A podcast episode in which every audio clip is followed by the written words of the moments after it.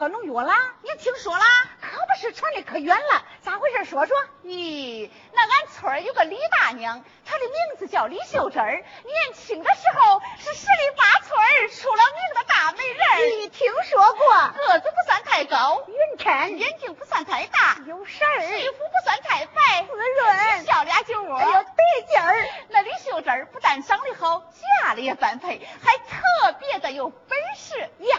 那农村的娘们呢，有本事那都是会生。那有的说了，那会生算个啥本事啊？那那个时候的你嘞，谁家家不生四五个、五六个嘞？可不是了，俺村李顺他媳妇儿那是一口气生了十一个了。你生的多跟生的多可不一样，那光生的多就出贵了，你得看他咋生嘞，生的啥？这李秀珍过门十年呐，一气生了五个胖小子儿，最后呀生了个双胞胎，那是两个俏闺女儿，五男二女，厉害吧？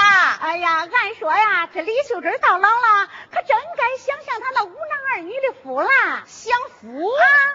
他万万没想到，他是越老越遭罪呀！哟，咋回事啊？这不，你看李大娘，这一手拄个拐杖，一手掂个药瓶，一摇三晃，颤颤巍巍，来到老伴的坟前，放声大哭。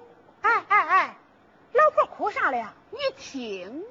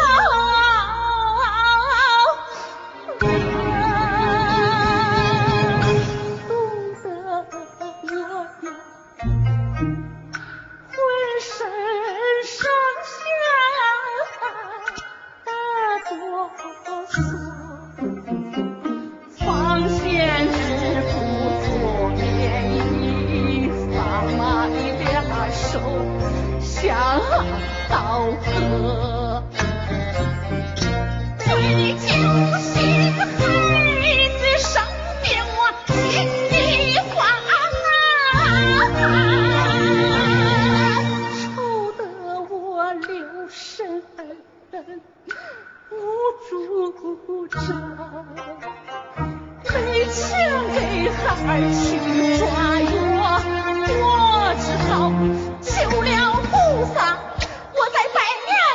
啊。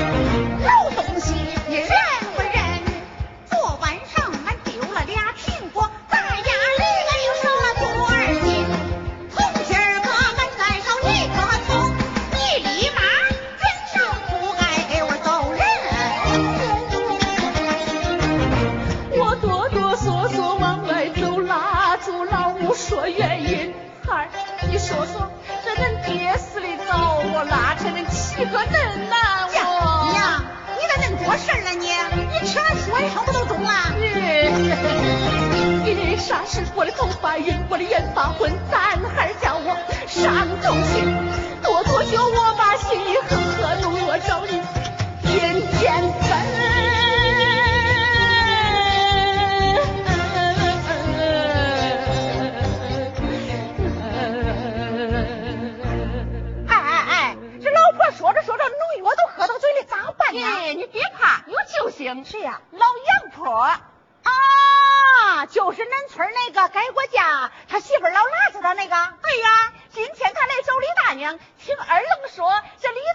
哭着去坟地了，他急忙叫他去找师叔，自己拉开架势往坟里就跑。老杨婆是蹭蹭蹭来到坟地，一把夺过李大娘手中的药瓶。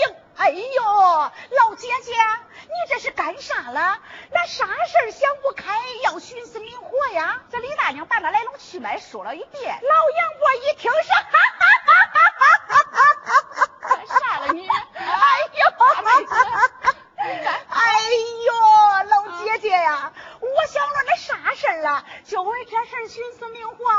哎呦，老姐姐，这一段时间呢，咱俩没有见面。你是不知道我遭了罪，我受了苦啊！那你又咋了？哎，这前一段这身子不舒服，嘴里啊也没有味儿。嗯，想着上媳妇那地里薅棵葱，腌个葱花，下个面条。嗯，谁知道叫媳妇看见了，从地上捡了个半截砖，对准他家那母狗身上给打过去了。哎呀，你个该死的老太婆，老了老了，你恁多事儿啊你！你看看，呀老姐姐，不就是因为我改过嫁，他们看不起我，不拿我当人看呐？大妹子，别跟他一样啊！你还年轻，你好好活啊！我是再也熬不下去了，走死走了。来，把药给我。哟，老姐姐呀，那你要是死了，那我还找谁说话去啊？哎呀，老姐姐呀，你别看我整天嘻嘻哈哈、手心木肺了，其实呀，我这心里呀，我也苦啊。大妹子，别难受。大妹子，就这吧，想死不是？干脆咱俩一块死。来，我想喝，那我先喝，我想喝，我想喝，白喝。支书领着众乡亲来到了坟地，大家七言大语可都议论开了。咦，咱全村就数这俩老婆的媳妇最不孝。哎呦，那孩儿也不是那啥好东西。对，支书说道：“乡亲们呐，咱们家家都有老人，咱能这样对待老人家吗？能逼着他们去喝药自杀？咱们也有老的时候，咱的子孙后代也这样对待咱，咱能不寒心吗？”这孝顺不孝顺呐？它不是家务小事，它是国家大事。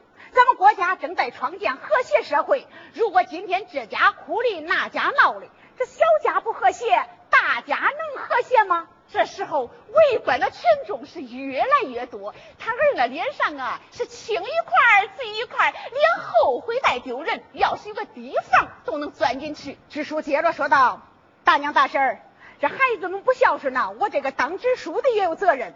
咱们村支部研究决定，咱们要创建和谐社会，建设社会主义新农村。首先呐，要从孝敬老人上抓起。谁家的孩子不孝顺，要在大会上是点名批评。如果触犯了法律，还要追究他的法律责任。支书，像今天这事儿不能拉倒，他那儿子媳妇都得抓起来。对，抓起来，抓！哎呀，抓抓！叔啊。支书，你可不能抓呀啊！这俺那儿，俺那媳妇都可孝顺，都孝顺着嘞，都是俺老糊涂啊！支书，你千万千万不能抓，支书！这是，老婆那儿子扑通一声往地上一跪，娘。